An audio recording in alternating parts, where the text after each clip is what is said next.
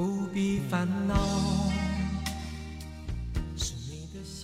大家好，我是蛋比。我是哈哈。今天呢，我们要讲的电影是《不见不散今天呢，我想先吐个槽。》。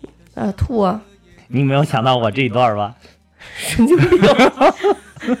我为什么我想就？开场前就不跟你串词儿，这为什么？哎，咱们俩什么时候开场前串过词儿啊？我想问一下，是假的哈哈了？我要吐什么槽呢？嗯，我一定要给各位听友汇报一下，最近这段蛋比膨胀，特别的膨胀，就是大家也都知道，去有台跟有台的某院长一块儿出去录过几次节目，哎呀，膨胀啊！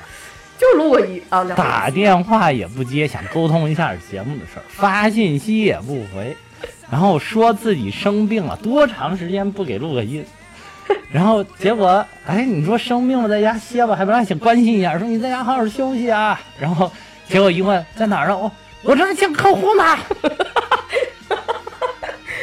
别你不是生病了吗？你见什么客户？哎呦，你知道，所以你就知道我是一个多么爱岗敬业的人，知道吧？我是多么爱岗敬业，总比某些人好。伤心。某些人给我打十万紧急的 call，我都已经都睡觉了，然后接起来以后，对面说哈哈哈，我就是想听听你声音怎么样啦，哈哈哈。我就是鉴定鉴定，你是不是真生病了，还是忽悠我？又去跟某院长干什么去了？哎哎，我跟你说啊，啊这咱们现在这个节目好歹有点 收听量，啊！别让咱们听友互相串台，然后说说这个啊不好不好，我的名声坏了没关系，你说的名声坏好坏，你还有名声，真的是。不能玷污院长的名声。我我最近看吐槽大会看的特别的，就是就是想吐槽，受不了，真是我都是一心扑在工作上，平常加班加点的干活，好不容易想弄点时间录录音，联系不上，联系上了又怎么样？今天一推门，你跟我说是什么？说什么？实在没有时间看，你准备了就行了。实在没什么可说的心，始终在这儿，我心也在，但心有余而力不足，你知道吗？哎你听我这个嗓子，我今天提前都在群里跟大家道歉了。我说大家再更新一期节目，听到我的声音，肯定还没有恢复百灵鸟一样的那个你再。去跟某院长多录几期，他嗓子还得坏，你知道吗？我那不是上有台学习去了吗？学习了一圈，我发现啊，啊，我们的录音设备确实还是不错。我必须不是最简陋的吗？不是不是，我我感觉咱们的看了一圈录音设备还是最简。陋的是吧？对，就是，啊，哎，你也知道，有有有，就是好好多电台的，啊他们那个录音占阵仗比较大，啊，因为他们可能每一次录音都好多个人嘛，对对对，不像我们似的势单力薄。对，这也正是我想说的，因为我只用供咱俩就行了，所以这个钱还是要稍微好一点。对，可能主要还是因为我俩多才多艺，俩人顶六个人用。像刚才开头的音乐，开头的音乐啊，几乎都不用配，我看你已经开始清嗓子了。就是不见不散。这个我要给他放片尾。总之吧，总之吧，就今天本来就是一个很欢快的节目，啊，对吧？嗯不是过年了吗？啊，对，过年了。对呀，过年刚才还给添堵，真是。哎，我今天今天这个节目就很、啊就是为了舒大家心来的，虽然我、啊我我我病得很厉害，对，啊但是还是要为大家什么很厉害？我就没看出来。还要还是要为大家奉献一一出很好的节目啊，一期非常好的节目，让大家收听。嗯那不见不散呢，这部电影呢是嗯，一九九九年的？一九九九年的贺岁档上映啊啊。这个大家应该都知道，当时特别著名的冯氏三部曲啊，啊，第一部是甲方乙甲方，乙方，嗯对，第二部就是咱们今天讲这个不见不散，啊第三部呢是没完没了。啊，对，那这三部呢，可以说是奠定了冯氏幽默的这个冯氏贺岁片。对对对这其实不光是冯氏贺岁片，是整个一个贺岁片的一个起始。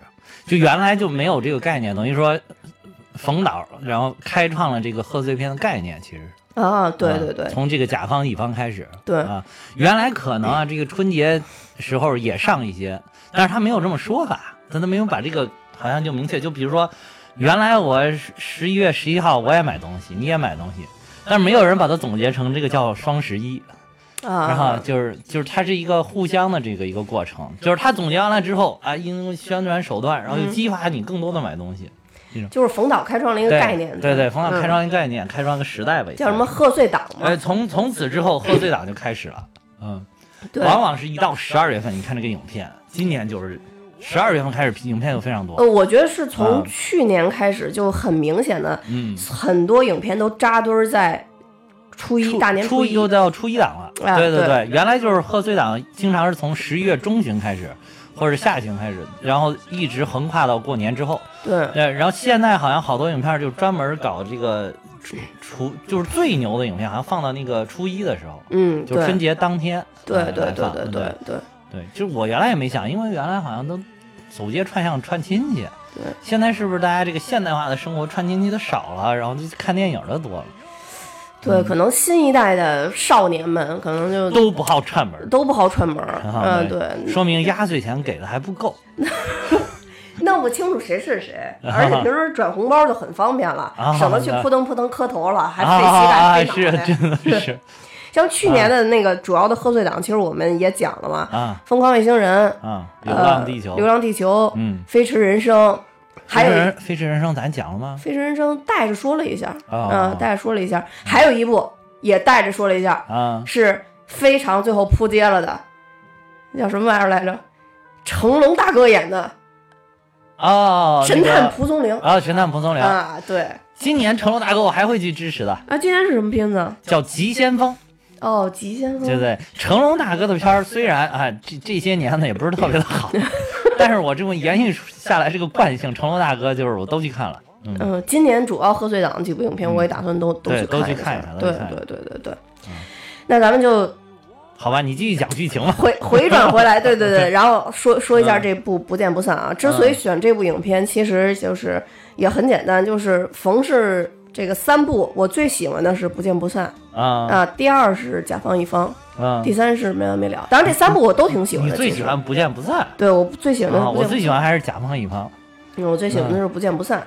嗯嗯，当然就是甲方乙方跟那个冯导最近几年新拍的一个叫什么《私人定制》啊啊，跟那部比完了以后，我会更爱甲方乙方。是，好多人还说私人定制属于什么高端版的甲方乙方啊，啊就是升级版，但是升级版明显没有就是原味儿版了。啊，对，没错。啊而且我觉得就是可能不知道是不是演员可能不太演员也配套，还对，演员我也觉得很奇怪，还有那个场景就。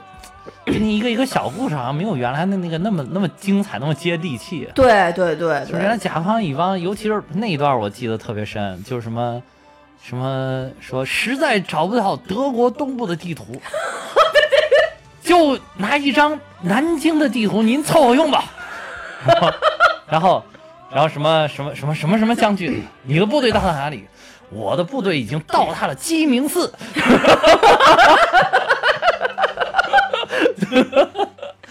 然后还还要要人把那个葛优拖出去，葛优还招呼使眼色，啊对招呼来来来来来踹我踹我出去，对。然后葛优然后自其实他自己演的，自己一直往后退，那个人那小孩根本就还那小孩非要涂成黑人的那个，然后非他自己往后退，我为党国做过贡献，退，拖拖拖拖拖拖拖拖拖。然后出去再拿发令枪，砰啊对对对砰，然后还要配音啊啊啊，然后那个就当时我觉得就是那个喜剧形式好像跟。因为当时大家看了很多就是周星驰的喜剧形式，后来发现，哎，他的喜剧形式跟周星驰的喜剧形式不太一样。对，嗯。就是他那个吧，就是冯顺峰的那个，好像每一句话都很正经，啊，对，但是你每一句话好像都有点想笑，你知道他那种荒有点荒诞喜剧的那种感就觉就就像就是刚才说的，就是其实特别适合北京人。啊，对对对。啊，就是那种北京人的幽默对对对，啊，确实尤其适合葛大爷演，对真的葛大爷。葛大爷，还有啊一批就是特别京味儿的演员，确实很适对，比如《甲方乙方》里边那个谁，何冰何冰，包括那个刘备，啊，刘备，对他其实他们都很京味儿的。对对对啊对对对就就都是包括冯导自己都上阵了对了。范小刚自己，啊对嗯，也都是京味儿比较足的那种演员。对然后包括后边那个没完没了啊，有嗯出色表演的傅彪，啊，也也是哎呦，傅彪真是这个去世可惜太早了，太可惜了。要不然后面这些贺岁片还能看到他。对，没错，那他跟范范伟两个人交相辉映，绝对特别的牛逼。嗯，对，没错，没错。对一个就是那种东北话那个啊代表，一个就是这种京味儿的这这个代表。对。那那我们还是先讲一下《不见不散》的剧情吧。我觉得可嗯能大部分人可能都看过，因为这一部老片子嘛，它其实是一九九九年上映的贺岁片嘛。而且当时真的特别火。对，嗯。呃，这部片子呢，跟《甲方乙方》和《没完没了》还有冯小刚后面拍的片子很多不一样的是，它这个事情发生在美国，啊，所以它总体来说拍摄一直都是在美国完成的。对，嗯，那就讲的是一个青年刘源儿，也就是葛优演的这个角色，嗯嗯。和另外一个徐帆演的角色叫李青。嗯嗯。然后两个人呢，在呃国内的时候，其实就有机缘在一起吃过一顿饭。嗯，后来呢，又在美国相遇了，但他们俩几次相遇，几次呢都遇到了比较倒霉和尴尬的事儿。啊，啊，比如说被抢劫，比如说被抓捕，呃，比如说这个被偷窃，啊，总之就有很多事情。到后来呢，李青呢就跟刘源彻底的就说咱们别见面了，以后。嗯。啊，而且中间反复几次，到最后呢，还是挣脱不了这个缘分。两个人最终呢又在美国相见了，且过了一段平静的时光。最终呢，因为刘源的母亲生病，他们决定回国。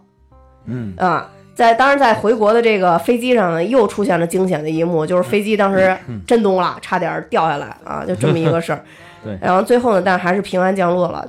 在这中间呢，有很多这嗯发生的一些忍俊不禁的事儿，包括像他刚才说的这个里边也贯穿了很多这个北京特有的幽默。但听起来呢，为什么我觉得说，其实这故事讲起来有点像流水账，因为它都是一年一年发生的事儿，但其实它就是聚焦就是他这于这个故事好简单，其实对就是聚焦于啊这种小人物的一个生活。生活，对，对好简单，也没有什么很宏大的利益，然后就是一些就是北京这种小段子一样的幽默。对对对啊对对，就是我觉得像《不见不散》这这部片子吧，它特别像那种有几幕故事那种小话剧。嗯但第一幕呢，其实就是他们。呃，开头就是拍戏嘛，刘源支持他们拍戏嘛，然后嗯到李青的别墅，相当于是他们第一次拍戏见面，然后之后呃经历一些事儿之后，第一次分别是在机场，等于嗯刘源给李青买一张飞机票，就说劝他说你别在美国混了，嗯嗯，你走吧，回回北京吧。你那会儿他正好 看一个帮帮一个华裔看一大房子是吧？对对帮一个华侨，然后看一大房子，结果被被那个美国的贼给劫了，对对还给绑椅子上，对对，还好只劫财没劫色，然后生命也没有大大危险。劫了没劫？估计外外国人欣赏不动咱们这干瘦干条的这种身材，不够劲爆。对，就是这中间呢，呃，就是其实这就是第一幕嘛。那嗯第一幕里，我我印象特别深的就是当时这个。嗯刘源去那个劝李青的时候，嗯他问李青说：“你的你来美国干嘛呀？”嗯然后李青就跟他说：“我想在美国做贸易。”就是啊还是那种很单纯的那种对对想法，对你知道吧？我来，我想在美国做贸易，然后刘源就跟他说做什么贸易啊？说你在 你在美国就你这样的，在美国什么都干不了。啊然后他说：“嗨，来美国的人都想做贸易，啊、是对，然后后来就劝他，中间有一段跟他说，反正就是说，你以为脱衣舞女只要会脱衣服就行啊？啊啊，那也得砰噔一下腿能搬一只哦，对对对对，就是就是人家也是靠靠手艺吃饭，对对对对，也也是艺术家的那种，对，就反正就我觉得刘源劝人那事儿吧，就是话糙理不糙 啊，就觉得就特别特别有意思。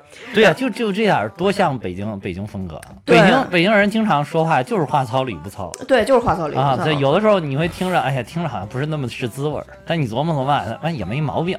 对，然后有的时候吧，听那话吧特刺耳，就比如说李青当时问他，不是不是李青在那个别墅里边被劫了以后害怕嘛？他说刘源不是把他带到他那个，他不是租了一个那个旅行车嘛，相当于他就住那车里。嗯然后他就跟李青说说那个，呃你就在这等着我吧，我得出去。李青就问他说你干嘛去？刘源说：“我得谋生啊，底层的感觉。”然后等刘源开车回来以后，李青回来也没好好问他说什么，比如你回来之类的。李青问他说：“你谋生回来了对对 对，就就是就是很，真的是就是很普通的话哈？”。对你要换个人说，可能就没意思。对，就是让他们俩之间对话就觉得特别逗。对对，然后其实就是等于呃，刘源儿当时因为在李青这个这个别墅里边拍这个戏，等于把一个灯罩给弄破了嘛，所以他其实是为了去修复那个灯罩，就跟李青又在那个别墅见面，才救了他嘛。啊但是但是其实又经过就是一夜的深谈，他就把李青说服了，准备给李青送走嘛，啊相当于是。就还给李青免费买了机票，对，所以就说其实刘源是一个很好的人，是个热心肠，对对，是个热心啊也像肠，北京人，嗯，对。北京人好多都是热心肠，对，就是啊。虽然嘴上很损，啊，但其实人其实挺关心你，呃对对，对尤其对街上大爷大妈，对对对对对。然后第二次呢，就第一次分别之后，以为这个事儿就结束了呢，嗯其实不是。然后第二次他们又相见的时候，其实已经是一年之后了。嗯然后刘源儿车被撞，他一下车一看，哎，是一小甲壳虫，嗯从上面下来的这个人呢就是李青儿。嗯后来他问李青儿说：“你怎么又回美国了？”李青儿就跟他说：“我根本就没走。”啊，啊说我越想越冤，说我到这儿时差还没倒过来呢。说那个对，他李青其实是卖了刘源给他那张机票啊啊然后等于又重新租了房子，就等于还混得不错。然后呢，李青就跟他说我在 BMW 上班 啊，你一听感觉特好是吧？但后来刘源就说他一听，当时李青这么一说，刘源就知道他是在那儿当清洁工。啊嗯，对。然后在这中间呢，等于刘源呢又给李青找了个活儿，就他一啊哥们儿让他弄旅行社带团，他们啊这其实是一个偷渡的一个人贩子啊，企业啊，就蛇头对蛇头，啊等于被这个抓住之后，旅行社出事儿之后，他们不是被警察抓了吗？啊李青是第二次提出。就是分别吧，就我们分开吧，我们就是见面没在一块儿老好事儿。倒老倒霉，对，是吧我们哎见一块儿没好其实这儿。这个剧的主线剧情就是说俩人一见面就倒霉，但是又老见面，嗯有缘分。嗯我觉得这个这就就是这么个故事嗯，啊对他们俩这个见面呢，就是说，所以就说剪不开的缘分嘛。嗯嗯，他们俩属于剪不开的缘分。第二次其实也是他们特别倒霉的，就这次嗯见面，不但是这旅行社，他们其实中间出去吃饭还碰见劫匪，就一一、嗯一进餐厅，刘源就说人呢，怎么一个人都没有啊？然后李青就说都在地下蹲着呢。啊，是是是，那那被劫了是吧？对对对，那等于那个餐厅被打劫嘛，啊，对对，所以就说特别倒霉。然后这中间其实也体现了好多就当时去美国的一些现状吧。啊就当时那些旅行团到了美国以后，然后后来就跟刘源他们说，我听说美国都是二十四小时热水，然后刘源说别扯淡了，二十四小时热水那是洗澡水，谁跟你说二十四小时热水是喝的热水了？对，我觉得这可能就是去过国外人，大家也都知道这个。国外是没有热水的嘛？啊就是我周围有好多朋友，啊，对是。对，第一次出国的时候，确实也都很不习惯，嗯因为国内人爱喝热水嘛嗯，对但是国外的人是我我外甥女现在就是在在在美国嘛，嗯然后她当时去也是一开始学习，然后后来就是咱们这不是喜欢喝热水吗？到处找不到热水，后来那个发现星巴克有，然后后来拿着那个保温杯到星巴克说来给我接接杯热水，然后星巴克那服务员看着他特别惊奇，你要干嘛？然后他说我要喝呀，他说你为什么要喝热水？说我们这儿有有冰水，你喝不喝？不，我要喝热水。就就我觉得可能老外真的很理解不了，理解不了对对对对对对，因为嗯，我觉得就是可能就是真的是中国跟外国的那个生活习惯不一文化差异吧样，对对对嗯，就是可能也是体质确实不一样。对，你知道吗？就是我不是从小就是喝凉水嘛啊，然后牛奶也是从小喝凉奶，啊就是这其实是我爸我妈培养的我的习惯，啊也不是刻意培养，因为他们俩就这样。啊啊但是就在大概前几个月吧，我爸我妈语重心长的跟我说。啊！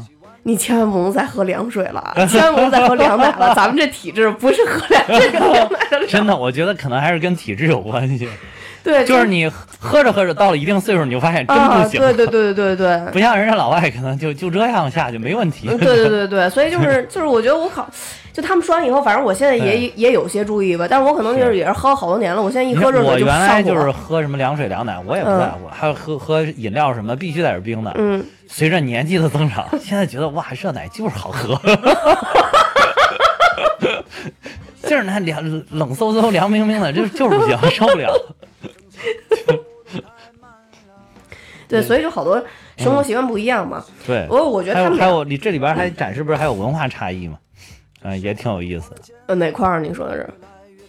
就是那个给给美国的警察上中文课，啊教的那个课程特别的啊，对，那个就是他们其实已经到第三段了嘛，啊第三段啊其实就是第三段，哎，也是这里边最经典的一段，啊就等于他们俩又一一年没见了。然后这个刘源登了一个报纸，啊！说李青儿，呃，好久没见了，也没你的消息，啊。然后说想跟你见一面。其实是李青的邻居发现这事儿，然后把啊啊。不是是李青那个培训班的一个小孩儿的家长家长吧，说，啊哎，这有人找你什么的。啊李青就去了，这就出现这部电影非常经典的一幕，只要是回放《不见不散》都要回放这一幕，啊就是李青去找刘源，刘源戴一墨镜！站在他们俩分手那个通道那块儿。然后一开始李青还特轻松，黑夜给了我黑色的眼睛。啊，对对对对对，然后说说，就说了很多很感人的话，说我能在心里看见你，你是透明的，对对 对。然后李青然后当真了，然后后来就说那个，说哎呀对不起，说我不知道你的眼睛看不见了什么的乱七八糟的，啊然后就说了一一大堆。还他们俩不就一块儿去吃饭吗？啊结果这就是男人的天性，旁边过去一美女，对对，这刘源的眼睛都飘了。嗯，脑袋就跟着走了，是吧？对，然后李青就这会儿就已经将信将疑啊的识破了，嗯然后就利用刘刘源的特点，就爱财这一点，啊然后立刻说：“哎呦，这谁钱包啊？” 然后刘源立刻站起来说哪儿呢？哪儿呢？哪儿呢？哪儿呢？哪儿呢？对，然后这会儿就产生了这部片子最经典的一句词儿啊，：“我又能看见了，这是爱爱情的力量。，对对对对对，太贱了。” 对，这段就嗯就就特别贱。嗯但是其实那个李青也知道刘源不是个坏人嘛，啊所以就带他又回到他的花儿店，这就出现你后来说的那个。啊，因为他一开始教那个华裔小朋友，就不不太会说中文了，然后他教他们学中文，对对，对但是教的课程呢，真的就是中式教法，一开始对就是一看就跟咱们小那个小学老师跟小朋友上课一样，特别的无聊，是吧？然后后来他说他有什么事儿，然后要出去一段时间，然后让他先帮忙带一带他这个班上的学生。啊，是他先让他啊。带班上的学生，啊啊。后来他出去以后，啊刘源才找的警察。哦，是这样，就对现在班上学生教的就好像内容就已经发生了变化，对，然后就说，呃，刘源，刘源的刘，不是流流氓的的流对对对。然后然后说。对。学生特别天真，说老师流氓是什么意思？啊然后说流氓就是坏人流氓就是坏人啊你看老师像坏人吗？然后小孩儿像，然后就看他半天不说话，然后小孩儿问老师你怎么了？老师脑子有点乱。对对对然后那教警察那个就什么趴下，什么不许就是动趴下，然后不许动，啊，对对对然后少废话啊，对，少废话。还有，呃，大家看，这是我们的李校长，正好，因为正好李青进来，已经脸上都挂着那个不开心的那个神情了。对对对对对，他一看他表情不对，赶快想用学生来安抚他，是吧？说大家看，这是我们的李校长。嗯然后那个学生也特别的给力，不愧是纪律部队，有素质。有素质。一说李校，立马站起来，校长好。对。然后好像我记得后边还说什么嗯啊，然后李先生就后来那个李先生说你们好还是也后来不是，后来那好像是后来又上课，怎么就是下课的时候要要要说什么？啊？下课的时候要啊同同学们辛苦了，同学们起立，然后说说今天我们课就到这里了，同学哗就站起来了，说同学们辛苦了，是吧？为人民服务。啊，对对对对，就不愧是一中国典型老师带出来的人，就 就那会儿把我就就整个不见不散这块儿把我笑爆了那一块儿，你知道吗因为他那个警察还这找的有黑人有白人，就是我觉得警察那段儿真的是经典。对对对，特别中国特色。但是就是为什么说它这个文化差介绍的文化差异呢？就是当时那个，呃，它里边解释的原因其实很合理，嗯就是说这个我们住的这一片儿，华人特别多，对，有好多还是跟你当时一样都是新来的，嗯，然后不懂规矩。这边儿那个警察叫个不许动，就他还往前走，警警察恨不得把他崩了。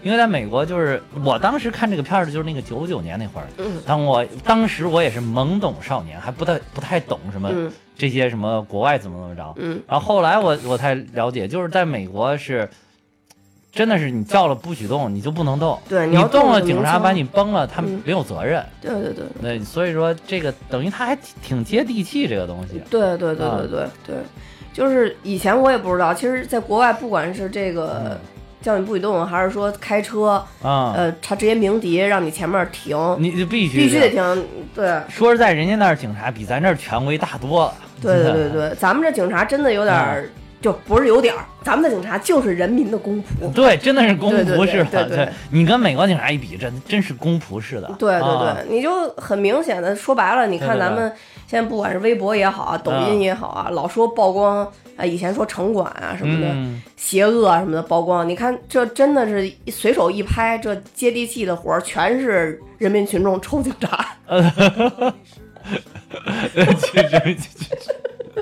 但但是你就是你说这点儿真的是，现在人民警察真的有有了那个什么录像的那个东西，嗯。然后让也你看现在好多那个网上传的就是警察怎么服务人民啊，怎么就是或者是标准化执法，现在要传了好多这个了。对。这个真的是有点倒过来了，这个，现在。就是警察其实早就想抽你了，但是必须得把那流程走你完。弄完，对，我啊警告你第一遍，啪；啊，我，警告你第二遍，啪。你再这样，我要实行强制，对方还强制强制，然后其实警察都有两下，啊真的对别别别。你说是那个女的吧，一下被摔过去了，呃不是被摔的特别多，最近是吧不是一个女的，男女都有。都有 是吧？对对对，对对，有一个女，反正我是看有一女的，然后就是也特别横，然后下来还打警察，骂警察，嗯警察就让你这警告三次，呱唧就给摔地上，嗯，对，直接特别快，就特别快，根本嗯毫无反还手之力。对对对毕竟还是练过啊。对，那之前有一段时间，就是嗯不是有一个、呃，也说是一个什么人呀，反正是，嗯呃，就大概可能是明星助理啊之类的这种，嗯不是当时也上传说警察对他什么暴力执法什么的，后来警察嗯就把当时的那个录音。还有就是录像那些东西全都上传以后，后来那女的才嗯，承认当时其实是自己的问题嘛。对对对，对，现在就有很多这方面的问题。是，对，然后那，这个其实是他们第三次整个相见的一个过程嘛。那嗯因为刘源儿跟李青的这个性格差异，对所以在他们这个培训班一期结束之后，他们还有个毕业典礼，警察跟啊小朋友在一起。啊啊，对，小朋友还有一段就是那个教他们日常对话，啊然后就跟他说：“李校长好，李校长你吃了吗？啊，对对，你吃了吗？对 对，没吃回家吃去。不是，好像是他说吃了，他说好像是问老师说，要是没吃怎么回答？嗯，说没吃回家吃。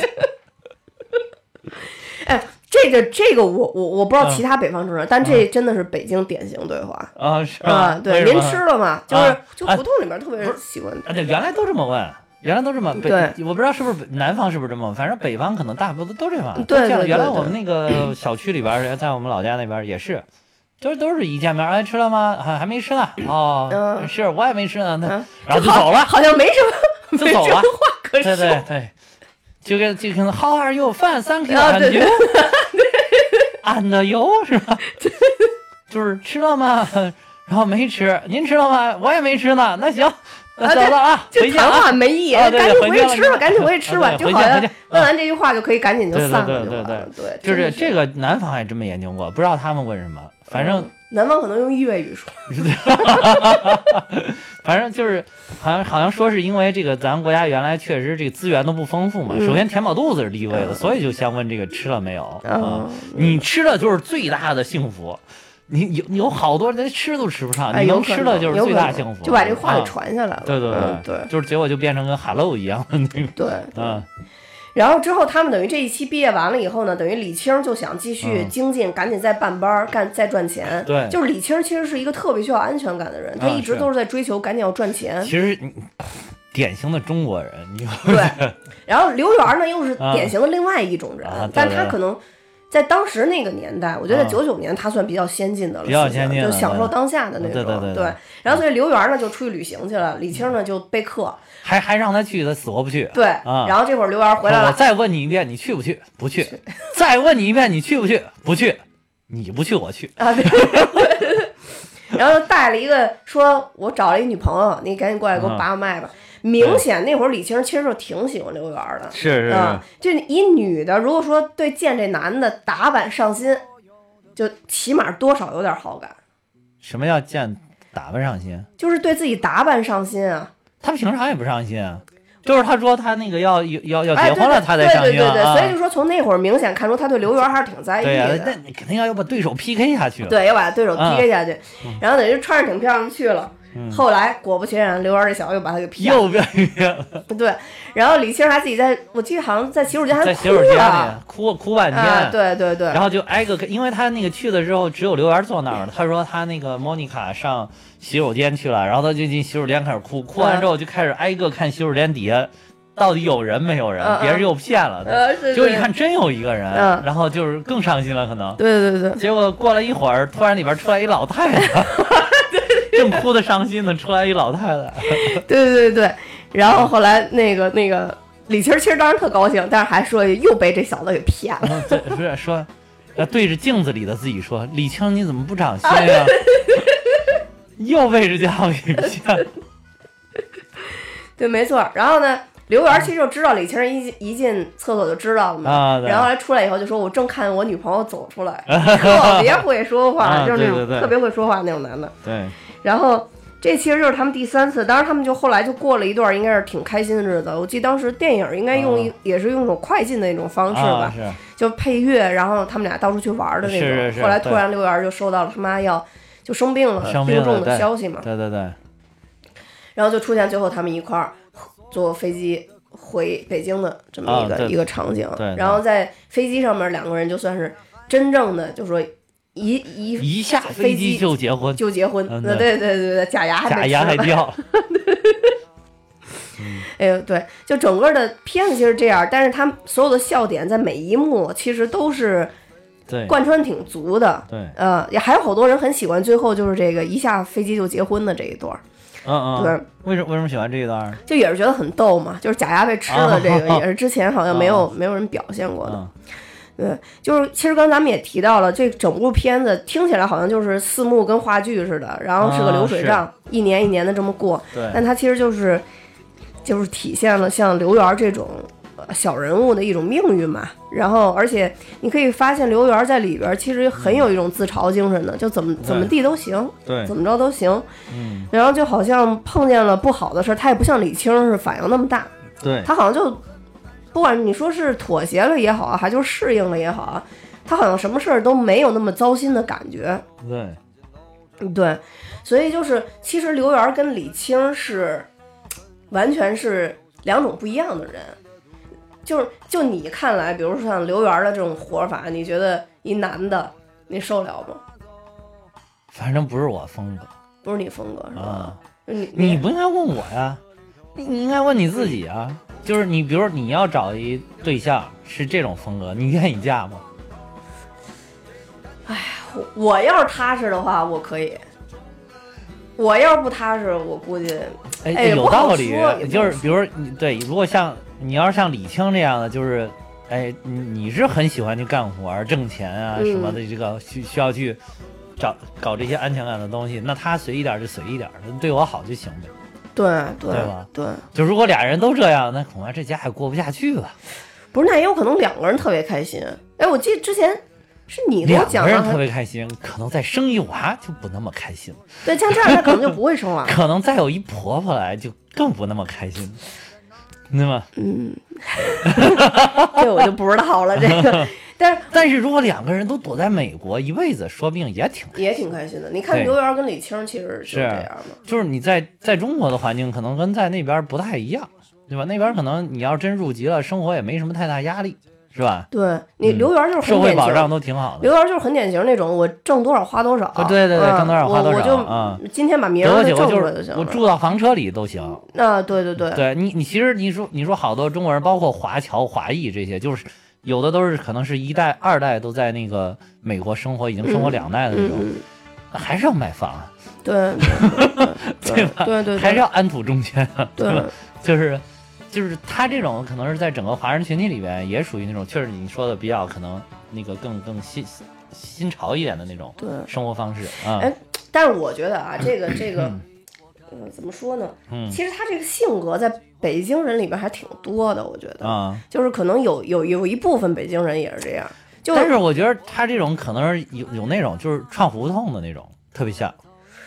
嗯，对，可能胡同里边也有吧，啊但是胡同里不不是纯胡同的，可能也有。对，就是我觉得串胡同可能是因为家里边有四合院儿的也不是。哎，我跟你说，这个真的不是，有 好多好多这种啊每天都就是有五毛我就花五毛，啊有三毛我就花三毛，啊有一毛我就花一毛，没一分没有你说是不是。就是在北京还是有房啊？对，就是有地儿住，啊，有地儿住就仅仅就是有地儿住。啊，对，但他其他的生活条件真的远远不如可能，比如说新的北京移民啊，或者说新的这种这种刚来北我跟你说，京的人这可能都不如。种这种外就是这种外来人口特别多的城市，一般外来人口都特别有拼劲儿干劲儿。对，因为我是外来的，我要在这儿立住啊，立足啊，我这一代扎个根儿，下一代发展一点儿，第三代说明我才能立立稳了对对对啊，所以就是一般都是更有干劲儿一点。对你这说的对，可能就是说，因为我看到这样你就别说你那儿，去我们郑州的都是，就是都是河南省其他地方的嗯往省会去，对吧？嗯一般都是这种流向嘛。那那他们也比可能传统的这种郑州人要更有干劲儿一些。嗯哦，嗯，这都是一样的，对地区中心城市嘛，都是这样。对嗯，就当然本地人就是什么样的人肯定都有啊，都有但是就其中有一波就比较跟刘源这个比有一波像，有点像这个，对，就比较像刘源这种。其实我觉得这也是一个很好的一个生活心态。其实哎对你你你之前咱不是讲过老炮儿吗？你说嗯老炮儿那种是不是也有点这种感觉？老炮儿老炮儿好像也是就是那种挣点儿花点儿的那种感觉，就是一辈子也就这么过来了，对，得过且就就就开心就行，就是开心也挺开心，就是大钱没有。对大钱没有，对吧但是也不影响生活。对，还有嗯。还还有还有一妹子在旁边等着，啊，妹子还倍儿漂亮，对，嗯，她这也是也有妹子等着，真的对，就是，哎，那是不是就是只要妹子这事儿搞定了，其他事儿都好说？不，我觉得啊，啊我觉得啊，像刘源这种就啊属于他本身的这个骨子里就带着一种有趣儿，嗯嗯，对，呃，他就是很有趣儿，他自己就是生活有趣的。灵魂，用我们现代话说，就是他是一个有趣的灵魂。对他应该算是一个有趣的灵魂，对，嗯所以才会吸引李青这样的人，因为李青特别循规蹈矩，是所以他们两个才能相互吸是引。特别循规蹈蹈矩，然后你想让他自己变成刘源这种风格，他是不可能的。对对，但是他又觉得这样挺有意思的，啊，在我身边安一个这样的，没事儿给我逗个乐子，我觉得还挺有意思的啊。对对对。对。这种哎呦，这种组合你有没有发现，就简直跟徐帆跟冯小刚一样的。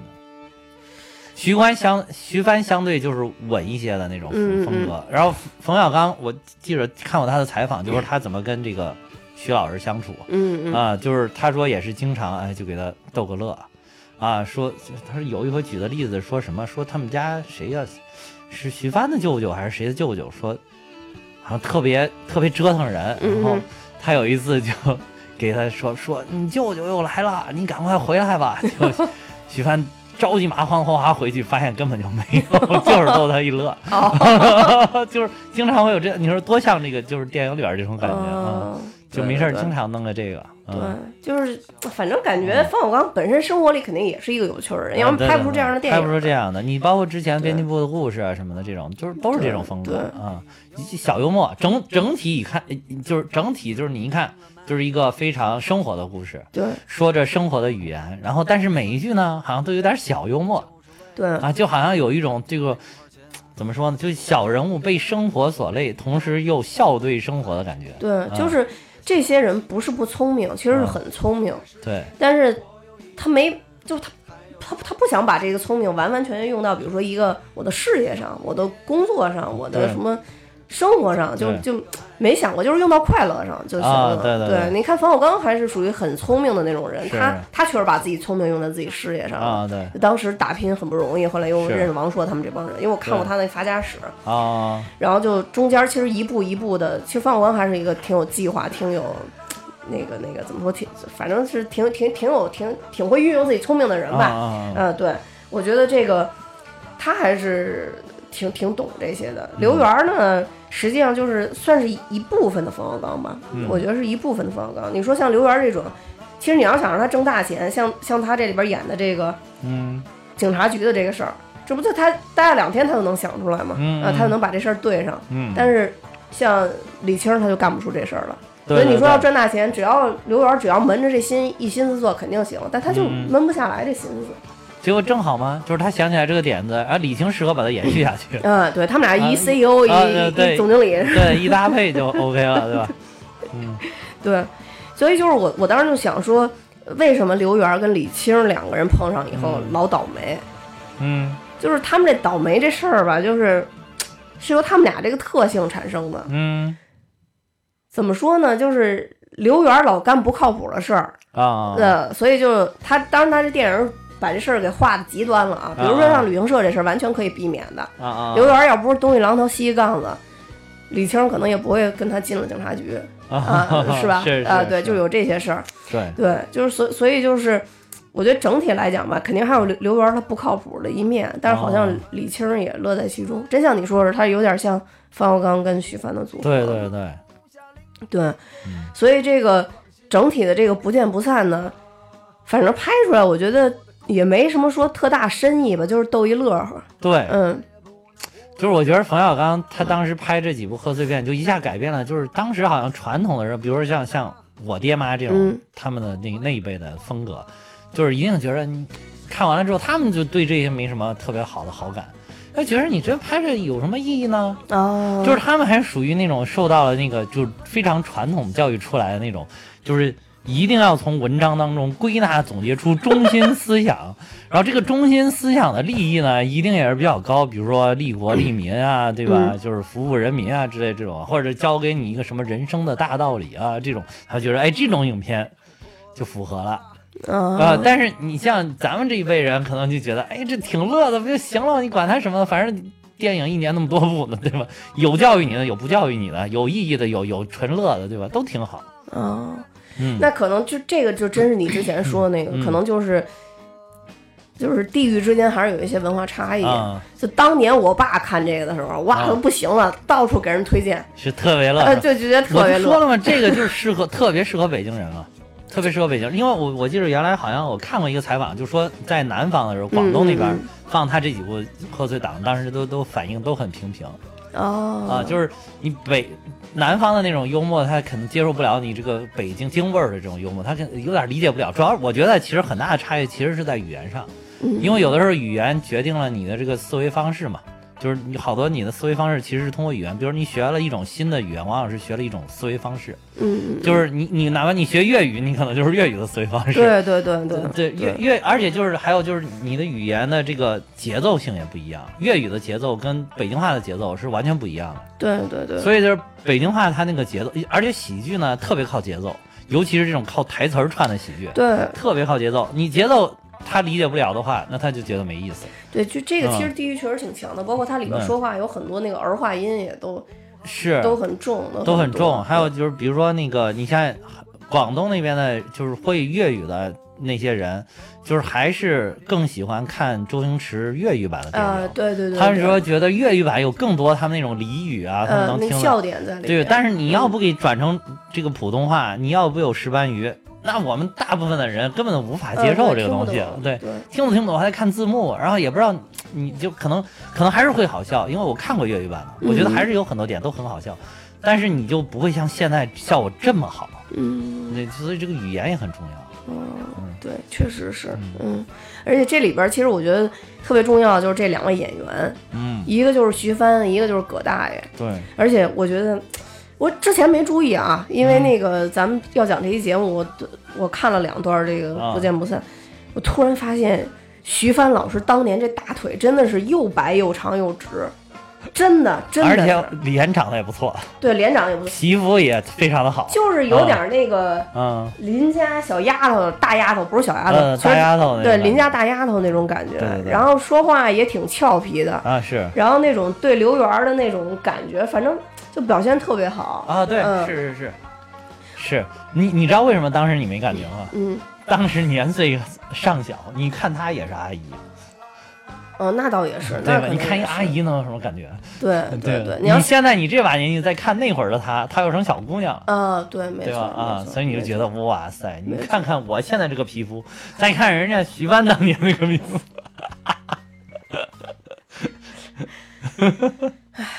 好吧，那总是不是很戳心呢？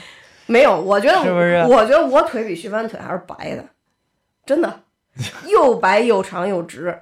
等待到夏天，待到夏天，我不是说了吗？三月份聚会的时候，带到夏天三月份聚会的时候，必须穿小蛋内裤。粗什么时候就三月份聚会？今天突然发现群里发个什么三月份聚会，我都不知道，谁说三月份要聚会？这我定的呀，你定的，我就我万一有事儿，一年两你，。所以我才那个，我我才写的那个好几个时间嘛。啊啊，对，看大家是什么时间，你随着大家。大家就不要乱选了，我跟你说，你们选来选去，到最后还要扑腾，就是啊，我们两个哪一天 啊，对我们俩两个哪天在这扑腾一碰，哎，指不定就去哪儿了。你要想的都作废了，你知道？罗小黑发了吗？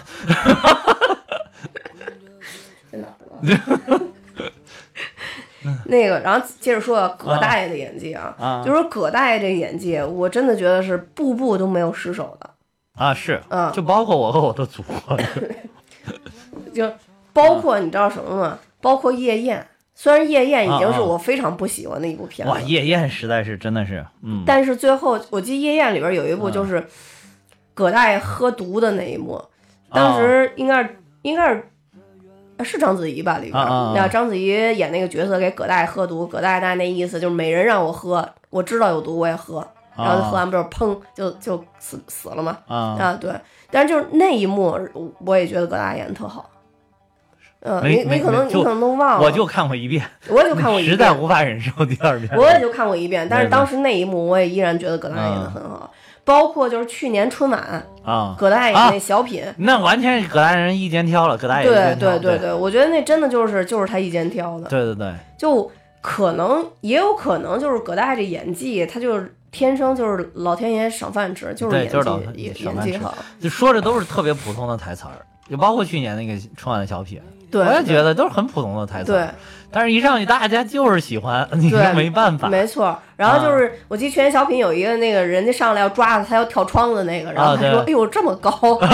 对对对，” 就是那个虽然说他表现略猥琐吧，就是要啊表现一个特别猥琐的人，但是从那里边看起来也觉得特别自然，特别有意思。对，所以就说这个老天爷赏饭吃，这个这个真真真没法弄。对，所以就是，但是近年来啊，我觉得葛大爷拍了一些让我觉得不知道为什么他会演的电影儿。啊呃，比如之前他跟小岳岳，还有那个那个有一个男的叫什么呀，杜淳，他们仨演的一部片子，当时我还真是挺期待的，忘了那片子叫什么了。嗯然后，但是后来我在电视上看了一遍，我当时特别庆幸我自己没有到电影院去看。哎，我我真的是，嗯我当时那片子上映的时候，我还觉得肯定不会失手，因为我看是喜剧，而且还有葛大爷。我当时还想拉你那个一起讲一下呢，啊后来幸好当时咱俩好像是因为有别的事儿没讲，啊呃，现在我后来再补了那部电影以后，觉得哇，实在是太难看了。我觉得这个剧本啊，真的是挺害人的，就是好的嗯剧本真的是决定了这个，是是，主要还是看剧本，其实呃，对对对。然后演员呢，他是戏的一部分，可以说是戏的一部分，对是对。所以不管是说嗯不见不散，还是这个甲方乙方，嗯还是没完没了，还有后边就包括咱们刚才说那私人定制，嗯其实很多很多里边都已经印上了冯小刚、葛优这几个，就他们这个班底人的这个血液，我觉嗯得就是一看你就知道是不是他们拍的。你即使是葛优拍了一个别人导的戏，嗯也没说实话也没有冯小刚那么精彩。啊，对，主要是冯小刚还是最擅长拍这种叫什么这种平民小喜剧，反映这个老百姓平民的生活。你看他他夜宴为什么不行？就是他老想往那个大了去，嗯，就是因为他那种就是属于应该算是宏观叙事了吧，嗯就是格局很大的那种那种东西，然后他就有点驾驾驭不了。就是你你这个人骨子里你就是小市民的话，你想让你一下搞的那种格局特别高、站位特别高，去俯视一个什么东西的话，你你不太容易操作。对，就是你可能，除非是这个编编剧或者特别的好，同同时这个导演又能充分的理解编剧的意图，或许还有可能。对，但是往往就是这种，你可能编剧写的好好的，你导演都可能驾驭不了。就是，但是你看他只要拍这种就是小市民的乐呵的事儿，驾轻就熟，对，没错。简直就是怎么淡妆浓抹总相宜，就就是这种就是感觉拍他自己啊、对，就是简直就是自己把自己表现出来就完了。对对，啊，你你后面还有一部《集结号》，啊要说《集结号》已经是非常好了，就是至少比《夜宴》好了不知道多少呃好很多了，好很多了。但是你依然看到整个《集结号》里面还有就是它两段故事前后割裂的东西在里边，你你还是能看到，就是它跟那种就是很好的那种拍的很好的战争片还是不一样，就是很中间有撕裂的部分，很奇怪，你会感觉到很奇怪。对对对嗯对对对。对，你说吉奥是嗯他们之前手，然后过多少年之后，他一直在找老兵木的啊，那个。对对对对对就是那个确实是。就是你好像他硬拍了两个小故事，把它攒到一起的那种感觉。对嗯，但是我感觉好像冯小刚拍戏喜欢拍这种，就是这种他想想搞这，而且我觉得可能是导演们，就是你到了一定程度，他都想驾驭一些这个大的题材。嗯，嗯，包括那个，其实他拍的比较好的是那个什么了，已经是那个，呃，唐山大地震。哦，唐山大地震，哎，我觉得得那个不错，呃其实那个也很大。但是你看那个呢，它又是聚焦唐山大地震里面非常小的人物，也对一家人。非常非常小。而且我觉得《唐山大地震》有很大一部分原因是因为徐帆在那里边演的太好了，啊是，呃，徐帆真的徐帆演得得特别好嗯，对对，所以所以就是我觉得他反正反正我觉得冯导主要还是这个从这个小人物起家，然后也嗯特别符合他本身的这个调性，然后就特别的好。对嗯对对对，确实是。就是你你要拍这种有历史观、历史格局的东西，可能就不是那么容易了。嗯，对，因为我觉得像比如像老炮儿，就属于冯小刚，其实好像就在演自己就完了，就是演自己，而且他就是嘛，但他还还获最拿奖啊佳最佳男演员，我的天，他一个导演就去抢演员的饭碗去了，抢的还挺成功。对对啊对对对老炮儿真的是，对，老就是简直就是本色出演。对老炮儿的导演，嗯呃，管叫管虎，对，啊其实管虎我也很喜欢，啊就是管虎拍的也很北啊京，对也很北京对，也很北京，对，就是包括那一次，咱不是讲过这个老炮儿，它里边有好多点里边不都有那种也是老北京那种风格，对也是出门跟那个什么谁还跟他大爷损呢，对吧？呃，对对对对，什么什么给人家抓进去 对对对对对，就是嗯就是真的都跟这个就是特别接地气儿。但管虎拍的东西呢，我觉得好多东西拍的挺霸气的。对嗯，我觉得他跟那个冯小刚又不是一个风格，对对啊对对对他好像就比冯小刚要稍微大一点。对对对，对就挺霸气的，好多东西。就他拍的东西里边老有那么一两个角色有点那个英雄主义的那种啊，那种感是那种感觉，对就包括对老炮最后的那个举动、行为，对对对，就是一就是就是拿着那个刀奔到啊冰面上对对对对。你看就这次我和我祖国》里边那个，就黄渤演那个角色，啊拿着那个旗猛往前冲，啊就是好像老得有那么一幕。老有一个就是个人英雄主义的东对对对对对对，就是可能他的内心当中有一个英雄，对，对或者说内心当中觉得自己就是一个英雄，嗯对对对，就是那种感觉对反正我我觉得就是你不管什么风格，这个没有好坏之分的，嗯嗯嗯，就是你只要拍出适合你自己的、你自己能驾驭了的影片那，就都是好影片，可能，对呃，因为都是好导演嘛，只是风格不同而已。对对对，都非常好。所以反正就是啊就是你比如说你有你有那种有些人喜欢宏观叙事，拍纵纵深多少年那种历史大题材的，人有的人可能能拍很好，哎，但是你让他拍这种小小喜剧，他可能拿捏不住。拿拿捏不好。对，对但是我老看你那个宏观叙事的，我觉得吧就太严肃，对不对？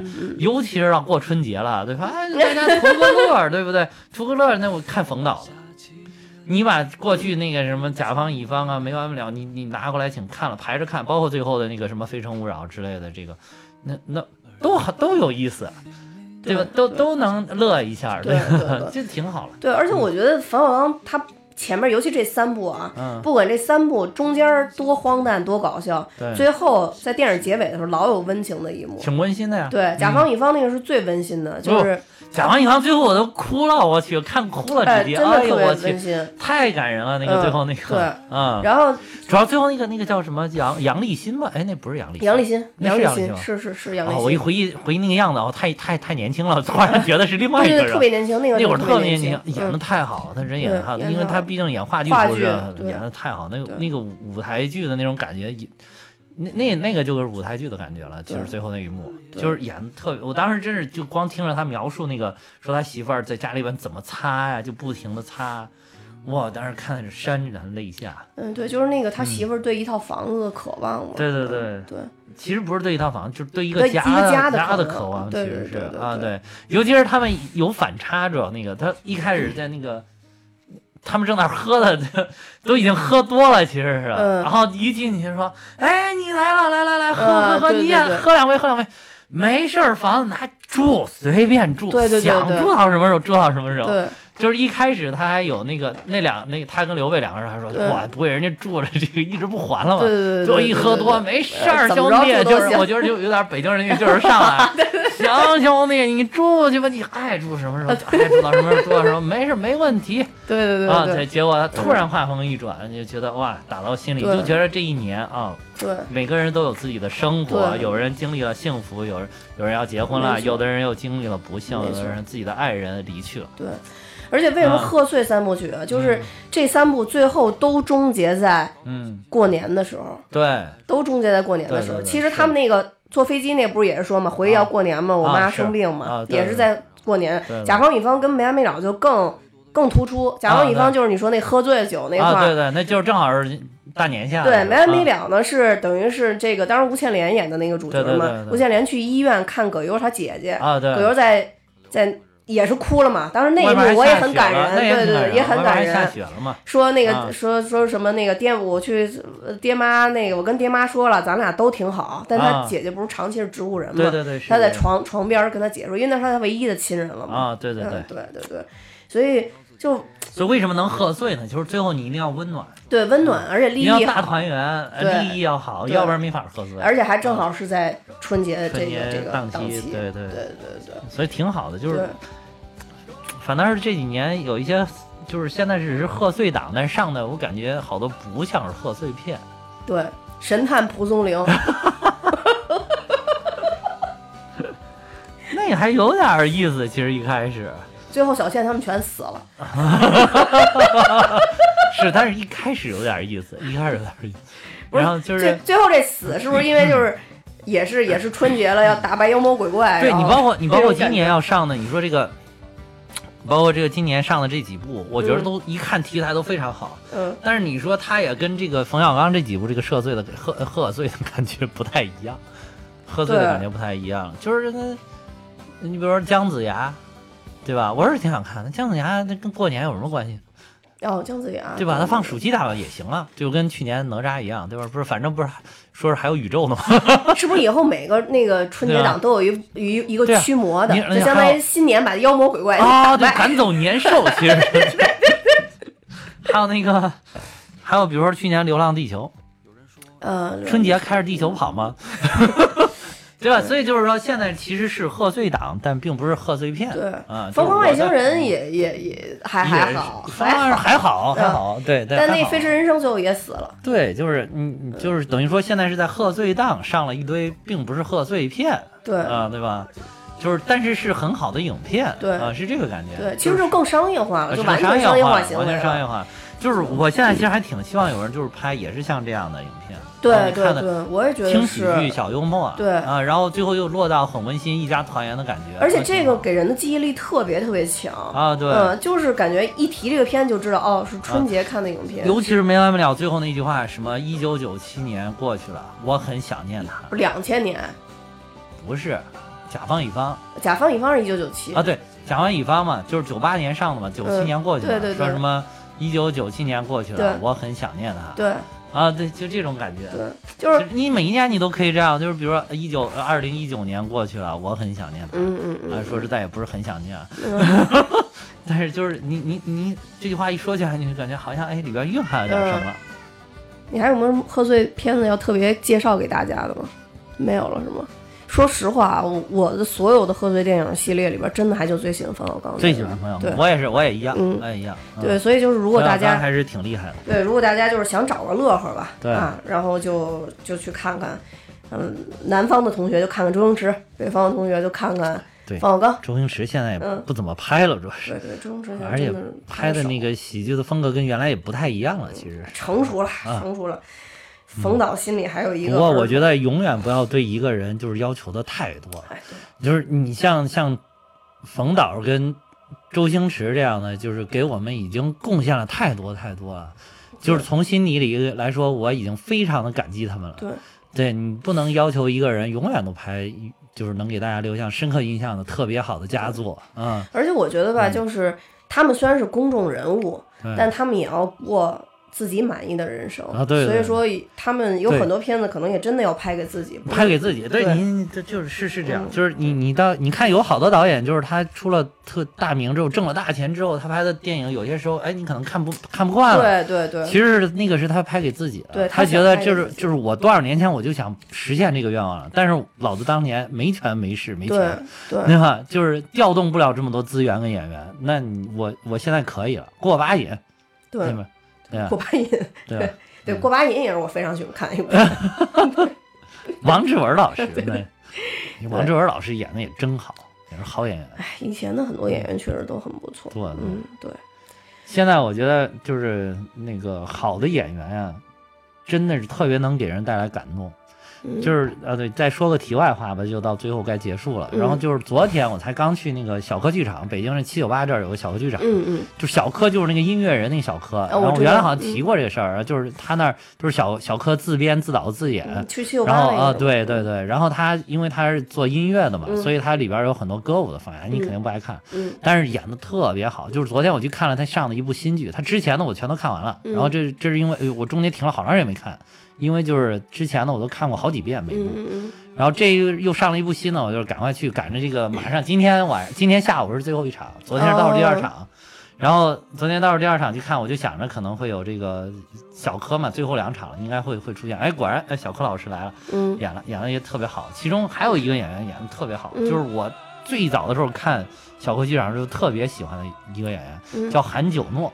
嗯他这个给大家说这个名字肯定都陌生，但是给大家说前一段刚刚就是目前嘛，可以说目前还是最火的一部电视剧《庆余年》，里边有一个这个林婉林婉儿的闺蜜叫叶灵儿，她的演员就是演她的、哦演叶灵叶灵儿的那个演员。嗯就是我当时最早看这个小歌剧场演的叫什么《稳稳的幸福》，嗯稳稳的幸福》里边就是她当时就是演了一个大概是应该是四十多岁一个人，其实她当时才大学都没毕业，也就是十九二十那个样子，演得特别好。而且他有几出有几次，因为因为那那个戏我觉得特别好看，所以我就看了七八遍，七八遍。然后他有几次演的就是那个进戏进的就出不来的那种感觉，一直到谢幕的时候都还在哭，都还在擦眼泪。哦一直到就谢幕谢的差不多，就慢慢慢慢才控制了自己情绪，才给大家就是露出微笑这种感觉。然后昨天呢，这个正好又是他演演那个女主，演一个聋哑人，演特别特别好，真的就跟就是你看有的时候采访的那种聋哑人一样，就是那个因为他想发声嘛。他一个故事情节大概就是说，想教这个聋哑人有一个唱歌的梦想。曾经不是，他不是小的时候不是，后来吃药吃错了，就是导致这个耳朵听不见了，所以变成聋哑人了。嗯然后这个他有一个唱歌的梦想，然后小克就教他唱歌，所以他要发声，但是他发的那个声音就是聋哑人，就是勉强从嗓子里面挤出来的那个声音，呃演的特别的好，包括那个表情什么的，一直到最后，就是最后等于他实现了唱歌这个梦想，但是他唱的特别流畅的一段，其实通过舞台表现方式是在他内心唱出来的。哦。就是你就看他整个那个表情的表现，一开始因为是你聋哑人挤出来的场面，那个表情是很扭曲的，嗯。然后当一下那个舞台的灯光切换成了这个就是，呃，他内心的声音的时候，立马转换成了一个就是非常开心的一个笑容的，在嗯。非常带着微笑在唱歌，然后唱的也非常好听。然后等到最后几个音的时候，突然灯光又一转换，又变成了现实的情景，他又回到自己那个嗓音非常难受的那个那个状态里。嗯嗯就整个这个切换过程，我当时真的一下就看感动了，一下虽然他前面有很多很多敷衍，但是最后如果你没有这个直击心灵的这一下演技，就是拖不出来。因为我当时看七八年前我看那《稳稳的幸福》的时候，我就觉得真是个好好演员，这小姑娘以后真有前途。结果一直到现在还是没有给人失望。嗯，后来小柯就介绍他说，他每次只要演这个剧，因为这个剧是一轮一轮演，一轮里边就有这个几十场的演，嗯然后他可能承担其中的十几场、二十场这样。但是他每一次就是只要说开始要演了，他在后台就不说话了，就成聋哑人状态。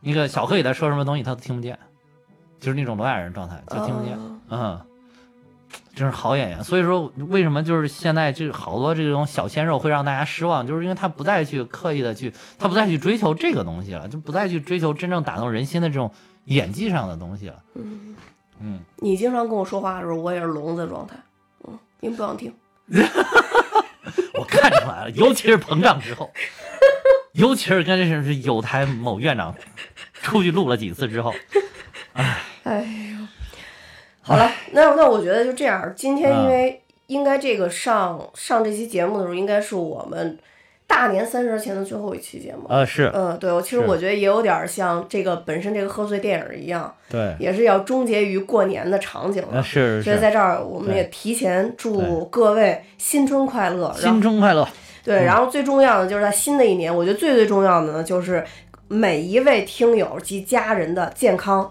啊！祝大家这个身体健康。嗯，身体健康，然后其次嗯，就是这个赚大钱和家庭和睦，其次是心情愉 快。你看你这哎，没说两句，铜臭味都出来了。赚赚大钱跟家庭和睦完了能不愉快吗？都很愉快。哎，就是你即便没有赚到大钱，大家也最好保持一个开朗的心情，那是舒畅的心情。对，像哈哈一样心大，心大，对，钱算个什么事儿，对，心大就行了，心大就行了。对吧？千金散尽还复来。对，虽然我也不想散吧。那就祝像哈哈一样的听友心大，新的一年心大大的；祝像蛋比一样的听友新年发大财。对对对，希望大家都开开心心的啊！祝大家这个什么，明年什么年鼠年，啊？鼠年大吉！对，鼠年大吉，鼠年大吉。对对对，新春快乐，万事如意又到一个生肖的开头了。对对对对大家万事如意啊！啊！好，那我们今天的节目就到这儿。我们的节目呢是由喜马拉雅独家播出的。如果大家想更多的关注我们，也可以看我们的节目说明，更多的加入到我们当中来。多谢大家的收听，拜拜。再见。不必烦恼，的想跑也跑不了，不必徒劳，不是你的想得也得不到。这世界说大就大，说小就小，就算你我有前生的约定，也还要用心去寻找，不见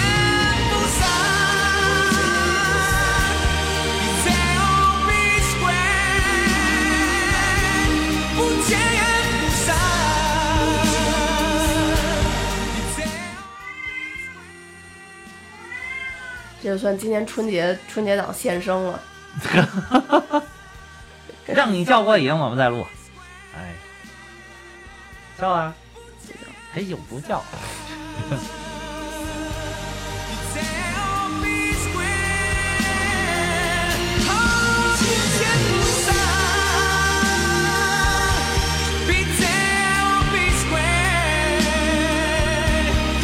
Yeah!